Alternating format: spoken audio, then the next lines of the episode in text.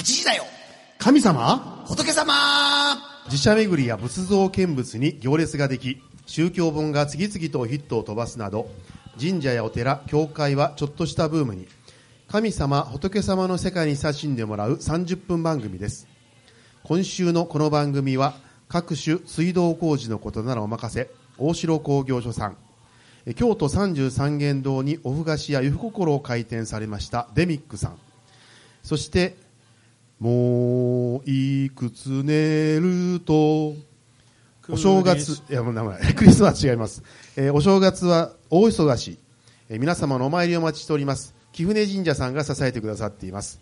DJ は尼崎貴船神社宮司の枝正助と上岸住職の広林光信と関西学院中学部で教師と牧師とポンをしております福島明とアシスタントのまさみです。こんばんは。こんばんは。えー、あすごい、え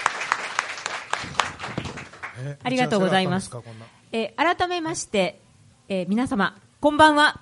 こんばんははい。というわけで、えー今年も番組特別最高顧問、釈鉄舟先生が運営されている大阪府豊中市にあります寺子屋蓮心庵さんにお邪魔しています。釈顧問、よろしくお願いいたします。よろしくお願いしまよろしくお願いしす。皆さんようこそ練習い案へ。やーもう、釈さんありがとうございます。はい、これでもう3年目です。正直言ってたんですよ。はいもう、今年は依頼はないだろうと。うん。あのそれが、ですね。なぜか3度目の正直でありがとうございます。はいはい。えっと、去年ですね、2年目の時に、あの、去年も来てくださった人って言ったらですね、ほとんどいなかったんですよ、ね これは相当不評だなという。それはまあちょっと分かったんですが、あの、もう一度チャンスを与えることにいたしました。はいありがとうございます。ラストラストチャンス ラストチャンスですね。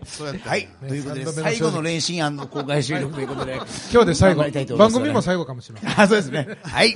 あの、もともとこの公開収録の趣旨というのが、あの、普段はゲストのお話を聞いて、ちょっとお茶を濁してる感じのある3人の宗教者たちを、ちょっと試練を与えようかなというのが、この番組の公開収録の趣旨なんですよね。そうですね。あのーこれ、出だしの時は、皆さん覚えておられるかどうかわかりませんが、えーリスナーから来た質問に対して、えー仏教、神道、キリスト教、それぞれの立場から答えるっていうような、そんな番組をやってたんですよ。そんな時代もありました。時代ってあんだ。それがですね、まあ、ゲストに喋らせて、で、あのたまに出てる時もありますからねスタジオえ、どういうことですか？この調子でですね、ポン先生はほとんど邪魔しかしてないみたいなことになってるんですよね。今日はおとなしくして。であの、キリスト教の立場で答えることはねべき時でもまともに答えないというようなことが自分続いておりがどの立場か忘れることが そうでしょ？ですからですね、あの、ちょっとこう、改めて、それぞれお三方にぐっと、あの、迫るような質問を、練習案で毎年用意させていただいております。練習案スタッフで、あの、ミーティングの際に少し意見をいただいて、えー準備した質問がありますので、えーそれに、それぞれお三方答えていただく。えーこれが顧問から毎年与えられる試練というものでございます。いや、本当もう読んで字のごとく、やっぱり心の鍛錬を、えーいただくということで。そうなんですよ。あの、まあ、こういう、あの、ことをしないとですね、まあ、皆さんなかなかこう、原点に戻らないと言いますか、初心に戻って、あの、この番組の一番良さですね。この番組の良さは何と言いましても、えー住職、宮司、牧師の3人がパーソナリティをしているという、そこにありますので、そこをまあ改めて自覚していただくためにも、はい。試練を与えることにしております。ありがとうございます。はい。はい私ももう今日は、えーはいあれですね、あの、釈先生のトレードマークである、黄色い袈裟をつけて、いや別に僕それトレードマークに してないですよ。頑張りたいと思います。あありがとうございますでも今年の質問きついですあね。あの、実は事前にちょっとお伝えをうんしたんですけども、でもその紙忘れたから今日準備してないんですよ ちょっと真面目にやってくださいよ。あの、もうほっときましょう。江田さんどうでしょうか？はい、今年の意気込みどうぞ。あ今年のはい。いやもう今日が最後かと思うと大変。辛いな。さみ名残惜しいですよね。うん。来年はあのあっち側にいてはい。誰かの公開収録聞いとく。そうですね。リス。ね、あの、あの、最後に、皆さんに来年もすべきかどうか判定していただいて、それが一番いいかも多数決でね。多数決多数決で。あの一票過半数の場合は。過半数というか、いや、はい。一票でも多い方にします。ですから、来年も続けるっていう人が、こう手を挙げていただいて、一人でも多ければ続けますが、あの、もういいっていう人が一人でも多ければ、もうやめ今日でも。うやめにし終わり。そうしましょうかね。はいはい。でも今日すごい、なんか、えらい早いとこ、あの、締め切りがっていうのは、そうですね。これそうなんです3年目の正直で一週早かった。です間ぐらいでもう。でも、私たちでは、多分この後の練習案の忘年会目当てが多いんじゃないかっていう。ん。ですよ。ちょっと聞いていいですかね、会はいは社の方い、どうぞどうぞ。えっと、このラジオ収録がメインで来られた方どうぞおおおはい、よろしくくださいほぼほぼ。えやっぱり、やっぱりもう忘年会が一番主だっていう方はどうぞ遠慮なく。ああ。さすが。はい、そういうことですね。はい、そういうことでございなんかました。若干、一名、背の高い人、なんかね。若干ね。はい。圧倒的にあれね、はいえー楽しみに来てる方多かったですね。忘年会のみの方はされたのかもしれない2名ほどですね。後であの呪ってやる。あ、今ちょっと。ちょっと時期的に、時期的にやばいですね。はい富岡のこのよりね。はい。はい。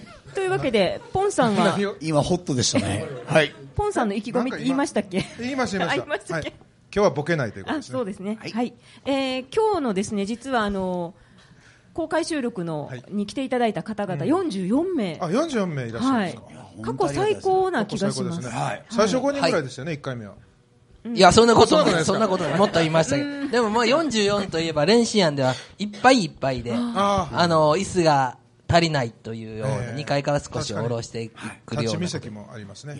今日も結構あの貴船寄せ並みにぎっちり詰まっていただいて、はい、はい。あの皆さんちょっとしんどい思いをさせてしまうかもしれまもせが、うん少し入りそうで、膝詰めって言って、ちょっとずつずれて。後で椅子変わりますから安心してください。いや、そんな予定はありませんので、勝手にいらないことを言わないようにお願いします。じゃあそろそろ本題に。はい。じゃあ、いそうそう、行きで、行きましょうかも。う収録始まってるんですか？はい始まってますよ。はいお願いします。あのね、キリスト教の評判ものすごい下がってるんですよ。この番組で。この番組で。じゃあそれを背負って今日はやります。はい。それでは、次行ってみよう。教えて。神様、仏様。このコーナーでは宗教にまつわる疑問に宮司住職牧師の皆さんにできる限りお答えいただきまですき。る限りです。本日は参加者の皆さんから事前に寄せられた質問をできる限りご紹介したいと思いできるます。限りです。繰り返さなくていいですよ。はい。えーじゃあまず一つ目。えーズバリ、今年来たゲストでやりづらかった方はどなたでしょえっと、これはどういう意図があるんでしょうかね。これはですね、質問の意図がねはい。ちょっと思い浮かぶ人はいるんですけどね。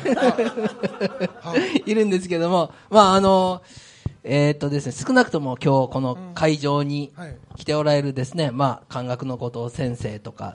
ではないと。本人の前で言いませんね。本人の前では さすがに言えません。ね、はい。はい。はい。あの、ほら、皆さん覚えてますか？あの、始まった頃にですね、もう、あの、来る人来る人、本当にいいゲストばっかりなんだけども、一人具合の悪い人いたよねっていう話をして盛り上がったことがありましたね。あり,、ありましたでしょ？ありましたありました。の、終わりの打ち上げで。はいはいその時に出た話がですね、そのゲストは、不機嫌で、こう場を支配するタイプの人だったんですよね。で、あれはちょっと嫌ですよね。我々のテーマは、機嫌の良い場所にしましょうっていう、その、私ですね、テーマを設定しさせていただいて。8年、まあ、続いてですね、山あり谷ありやって、いろんなゲストが、ゲストが来ていただいているんですが、まあ、その、印象に残ったゲストはどなたですかというふうに尋ねると、まあ、あの人もあり、この人もありというふうになっちゃうので、一番やりづらかった人は誰かなと思って。あ逆の面でね。これはもう、えっと、イニシャルでいいでしょイニシャルトークで。イニシャルその方のわからないですねもうやめた方がいいあと。イニシャルもちょっとやめた方がいい。一応とか言うとねあの、ノーギャラで来てもらってるもんですから。はい。あそうです。あの、全員ね、あの、全員ボランティアで、はいあの、やっておりますので、これは。はいじゃあポンさんから。はい、どうぞ。あなんかちょっと、エピソードなんかもあはいったらですね。大体ね。大体どんな人がやりやすいんですかね、ポン先ああ、生。やりやすい。あのー若い女性ですねずっと座っそうそう、露骨にね。ずっと露座ってていい人はやりやすいですね。どういう意味ですか？ずっと座って聞いてるリスナーになれる場合。ああ、そうやりやすい自分の仕事の少ない時が。そんな感じやりやすいというか楽というか、そういうことですよね。以上えなんか言わないといけないんですかはいやり、づらかった人は？あのね、もうゆゆまあ、一人あげるとしたら、まあ、二人なんですけどね、私があのゲストを急にキャンセルだった時あったんですね。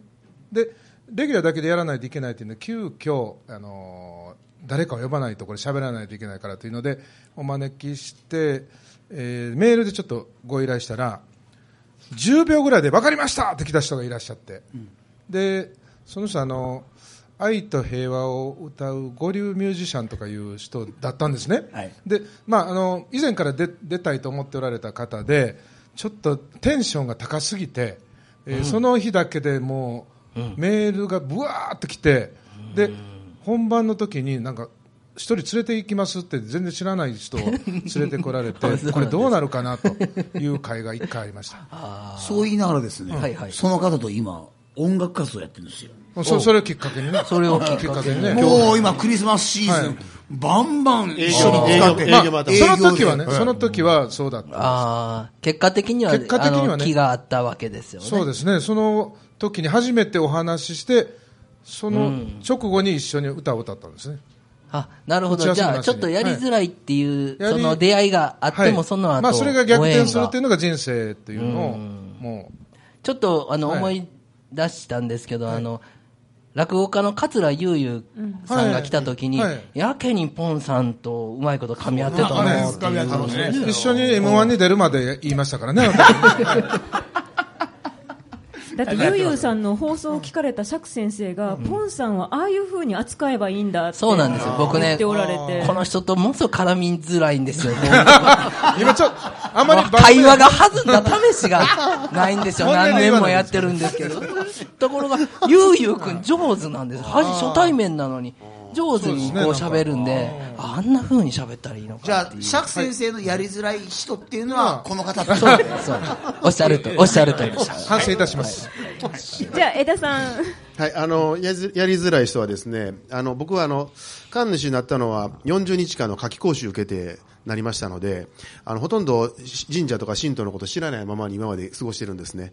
ですので、僕よりもえ神道とか神社のことを詳しいお坊さんがゲストの時が大変嫌で、まあ、やはり釈先生ですね。ほんまにやりづらい、この上で、この上やりづらいことはない というぐらい。一番やりづらい。あの、僕が言うた後にそれをきちんとまとめてコメントしてくださる 神社関係のことも、それが大変やりづらいです。やりづらいですか。あとあの、もう一つはあの、まあ、貴船神社は結構今いろんなイベントをさせていただいてるんですが、まあ、やはりあの、言うてもまあ、まだまだあの、走り出したばっかりのひよこなんですね。ですので、やはりこういうことを本当に、ね、一生懸命されている大手院の秋田住職さんも、あの、なんていうか、やりづらいというか、もうあの、えーす、すごすぎて、えーなんか、どどうしたらええ、どう喋ったらいいんやろうっていう感じになってしまった。そうですよねそうそうそうでした私が初めて欠席した。そうそうそうそうなんですよ。進行せなあかんわ。おわお会いしていろんな話聞きたかったんですけど。あ、あの日、進行しなきゃいけない、やりながらさらに話を聞くというような状況でしたねす。ごく、はい、あの、だから、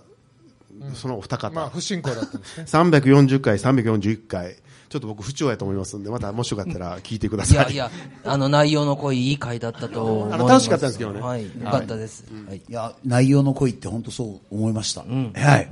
やっぱり思うんですよね。すみません。正直、あの、これ、優等生発言じゃないんですよ、本当に。いや、もう、いろいろ市長さんをはじめ、様々なゲストの方が来てくださって、いろんな、まあ、学びがあったんですけど、一番、やっぱり申し訳ないなと思ったのが、やっぱり結構、喋りすぎるんです、私。で、それをその人の考えをが、っていうか、思いっていうか、それを、なんていうか、まだ十分に発揮できるまま終わってしまうというあ。まあ、それがですね、もう8年もやってて全然成長しないんですよ。どうしたらいいのかなと思いながら。それが一番の、あの、そういうことですかね。あの、この前お話、うんあの、枝宮司のお話聞いて、昔ね、広林さんが切れ林って呼ばれるほど切れる人やったっていう話を、うんはいもうあの頭が切れるんですよね、すごく。頭が切れるんじゃなくて、その、え違違う その切れ林っていうのがなんかやけにおかしくて、いつまでも心に残ってそうですか。ありがとうございます。はい。ということで。はい、はいあ。の今お話に出た、あの放送なんですけれども、ラジオは普通その場限りで流れていくんですがこの番組に関してはポッドキャストっていう形でバックナンバー聞けます。で、えー、とフェイスブックページにあの告知のページも上げてますのでそこから何月何日の放送にこのゲストっていうのが分かりますので両方でたどっていただいたらあの、はい。今お話に出たはい。放送が聞けると思いますので,、そうですね。そちらもぜひお願いいたします。はい、よろしくお願いします。というわけで、はい。えー二つ目行きましょう。はい。えー、1年で皆さんが一番気合が入る行事は何ですか、えーちなみにハロウィーンはどう思いますか？という質問です。はいじゃあいかがでしょう？はい。釈先生、はいいかがですか？この質問は。あのーもちろんですね、あのー行事、儀礼、あの、宗教の本質に関わる部分ですね。あの、各宗教、あるいは宗派、教派、あの、一年でこれっていうのがやっぱりあるんですよね。そこを聞いてみたいのとですね、えーこのところバレンタインを凌駕したと言われる、そのハロウィーン、皆さんどんな風に感じてるのか、そんなところです。はい、ありじゃあ、がとうござい広ます。林さんから。はい、えー、まあ、あの、いろんな、あの、仏教でもいろんな宗派がありますけど、まあ、うんすいません。で、ちょっとうちのじじっとしてね。うちの宗派の場合でした。ら、まあやっぱり一番気合が入るというか、やっぱり大事にしてるっていうのは、やっぱりあの宗祖の命日をご縁とした、親鸞上人のご命日とした法恩公法要っていうのが、やっぱり一番、なんて言ったら、住職としてはすごく気合が入るというか、そうですね。ますね。浄土真宗といえば法恩公というような、はい。あの感じがあり、もともと法恩公自体は別に浄土真宗、あの、専売特許ではなかったんですが、もう法恩公といえば浄土真宗という感じになってます。ですからね。はいはい。ちなみにいつですか？何月何日でしょうか？あの、あれなんです。えー日にちは決まってないんですよ。まあ、基本的に、えー、め、ご命日が10、えー旧暦が11月28日で、新暦が1月16日なんで、で、そ、そ、そ、その、まあ、そういうあたりっていうか、まあ、9月、10月、11月、12月。いや、で広林さん自分のところのこと言いたいんですよ。あ、うち、うちですか、はいあうち、うちは11月の下旬でした。はい。はいそういうことです。まあ、あの、いろいろお寺によって、その辺は違うっていうですよね。違いますはい。はい。じゃあ、枝さんは、はい。あのね、えっと、私より20歳ほど上の神主さんが、毎月お正月があったらいいねっていうふうにお正月明けにおっしゃってました。それは何なんですか、あの、まあ、えーお宮の財政を支えるためにはお正月がやはり一番気合が入りますね。あと、まあ、当然ですが、私ども神社の場合は夏のお祭りが8月の1日、2日にあります。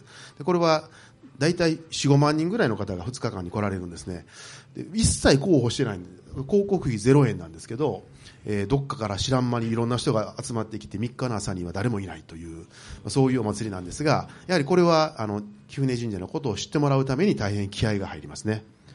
で、ハロウィンのこと言うの？ハロウィンは後後から？そうでした、今そうでした。ああ、すみません、すみません。広林さん、ハロウィンはあれ？ひろハロウィンいかがですか、いや、でも、まあ急激ですよね。これ、うんこれここ、これ、どう、どんな現象なんでしょうね、これ。やっぱりこう、みんなでお祭りしたいみたいな感じですかね、やっぱり。うんちょっとわからないですね。まあ仕行掛け動原理仕掛けはありますよね。あ、仕掛け、そのあたり知ってらっしゃるんですかね。はポン先生に聞いてみましょう。はい。まあもう江田さん、ハロウィン大体ハロウィンっていうと、キリスト教ってなんか誤解されてますもんね。誤解されてます枝さん、ハロウィンに何か一言あるんですか？別にあ、ない。うんないですけど、まあでもあの、もとあ昔からあの仮装をするという風習は日本ではありますね。うちの神社でも写真に5本手前に全員狐の格好して写ってる写真が残ってたりとかするんで、これはハロウィンの走り、あハロウィンの走りの神社で、ほんまや。今思いついたじゃないハロウィン神社に名前書いたらええわ。今、ハロウィンさんもう仕込んでたでしょ。メメモしとかね、はいはい ハロウィン神社。ハロウィン神社。じゃあ、あの、ポンさん。ハロウィン、あの、ハロウィン、今仮装の話出ましたけど、その自分を、その何日間かだけこう、自分、違う自分になれるっていうところがね、えーそれをぴったり若者たちの中で、あの、いけるんでしょうね、それで。あで、テーマパークがそういうのを仕掛けてるのと、やっぱりその仮装業者というか、売り、売るのをね、そういうのがあると思います。それに乗ってる。普通の話でしたね。はい。なんかもうちょっと分析してほしかったんですけどね。はい。気合が入る、はい気合が入るのはあのーキリスト教としてはもちろんイースターという特別な季節があるんですけれども、まあ、学校ではあまりイースターは、ええー強調してなくてどうしてもまあクリスマスになりますがこのクリスクリスマスは苦しみます時期なんですけどもあのえっと皆さん今笑うところなんですけどよろしくお願いします笑わそうと思って失敗したんですね。いやこれはもうよく言われる話ですけど、まあまあ、大体20回ぐらいそのクリスマスがつく催し物があってでそういうイベントといいますか、えー今日もあの何回かああったんですけどもそういうのが続くので本当に、えーヘトヘトになります。はい真面目に喋って面白くない人ですよね。ね 実に扱いづらい。真面目に喋ったら。これボケた方が良かったですねどうしたらいいんだボケた方が良かったですね。はい、じゃあ、えー次の質問いきます。はいえー今日のですね、放送の、えー一番試練じゃないかと思うんですけれども、政治ネタです。はい。宗教と政党の関係をどう考えられますか、えーどなたか政党を作りませんか？そしてもしお三方が立候補したらどんなスローガン公約を掲げますかということで釈先生この質問は、あのスタッフの間から出た質問なんですが、あの政教分離を、まあ、あの我々の国はですね、まあ、前提としてるんですけどもこれは、まあ、政府が特定の宗教を保護しないあるいは特定の宗教に大きく影響を受けないっていう話でして、まあ、あの宗教教団は政党を作っちゃいけないっていうわけでもないんですよね。あの例えばヨーロッパなどはかなりキリスト教の政党もありますし。で、えー今年あの、えー衆議院選挙があったりしてですね、まあ、あの今年も随分政治的な動きいろいろあったもんですから。もし皆さんがその政党を作るとしたらどんなスローガンだろうとかですね、えーその宗教と政治についてどう考えているのかなっていうそのあたりをお聞かせいただいただければと思います。じゃあポンさんから。いきますか？この,、はい。この話題。これはタブーなので何も言えません。言わないんです。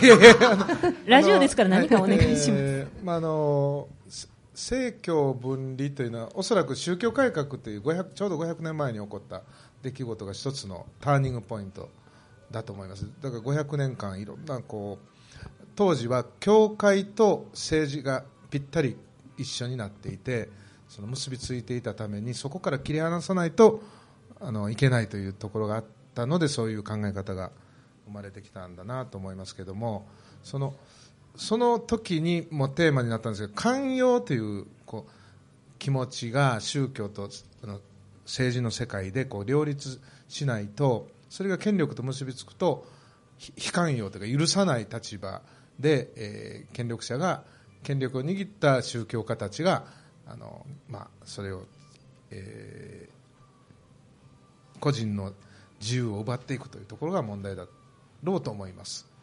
寛容というのはあのひ広い心のあ寛容ですか、そうです。はい。かじゃあもし、はいポン先生はいが政党作るとし、はい政党を作るとしたらスローガンは寛容というえっとね、私、さっき考えたところなんですけどね、スローガン考えました。はい、はいくじけない希望をあなたと。あーなんか選挙ポスターっぽい また扱いにくいです。ね、これ今、直前に考えたんです。その心は。その心は寛容。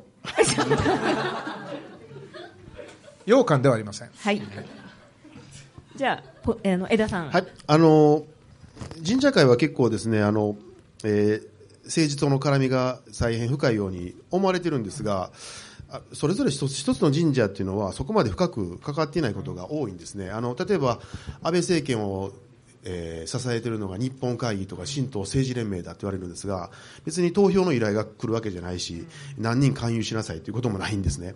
ですのであの、まあ、結局地域のことを大事にしてくれる人がだ、えーどう大事にしたいというのが一番ですね。ですので、あのーまあ、あまりがっつり宗教と政治が関わりすぎるのはいけないかもしれないけれども、例えば工事の安全を願うために、えー何かにすがりたいという思いは、たとえ行政であっても多少は許されてもいいんじゃないか。例えばこれは昔、通信の地鎮祭訴訟というのがあったんですけども、おそらくあれは神社とやり取りっていうのは数万円なんですね。その数万円によって神社の運営がとてつもなく派手になるということはないと思うんですが、そういうことは、えーあってもいいんじゃないかなとは思います。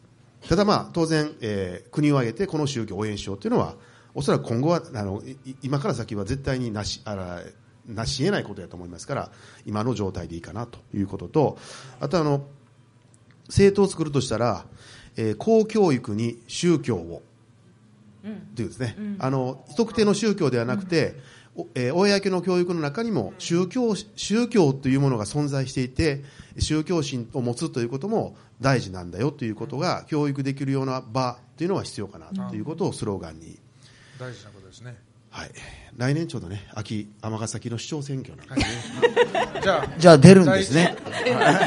立候補される。うん出てもいいかなあだからか、ハロウィン島で最近、最近偉い子、例えば飲みに行っても絶対お金出さないんですよね。それで、し選挙資金食べてるんですか そんなんでたまるよ。選挙シーン。そんなことで。すいません。じゃあ、鳥で。はあすいませんい、広林さん。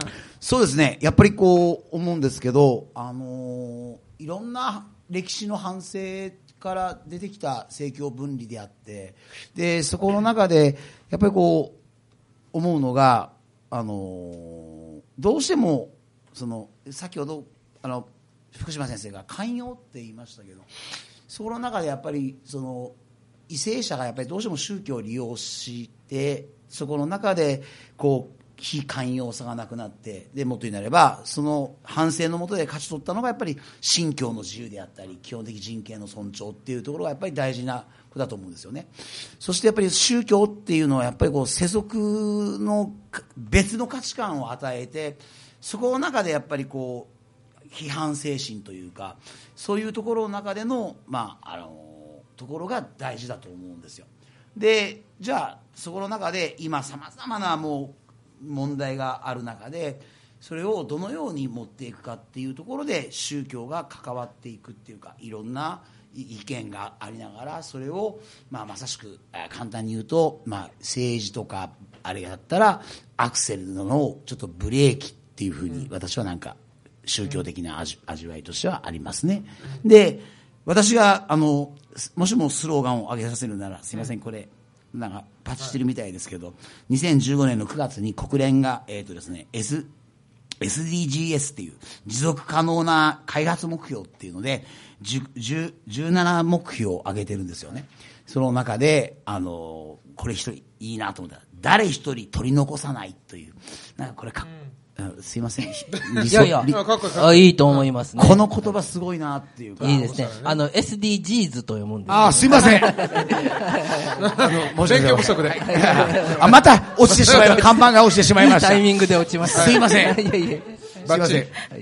一応、そういう感じですかね。はい。すいません。あまとめてください。釈先生、まとめてください。あ生、いかがですか？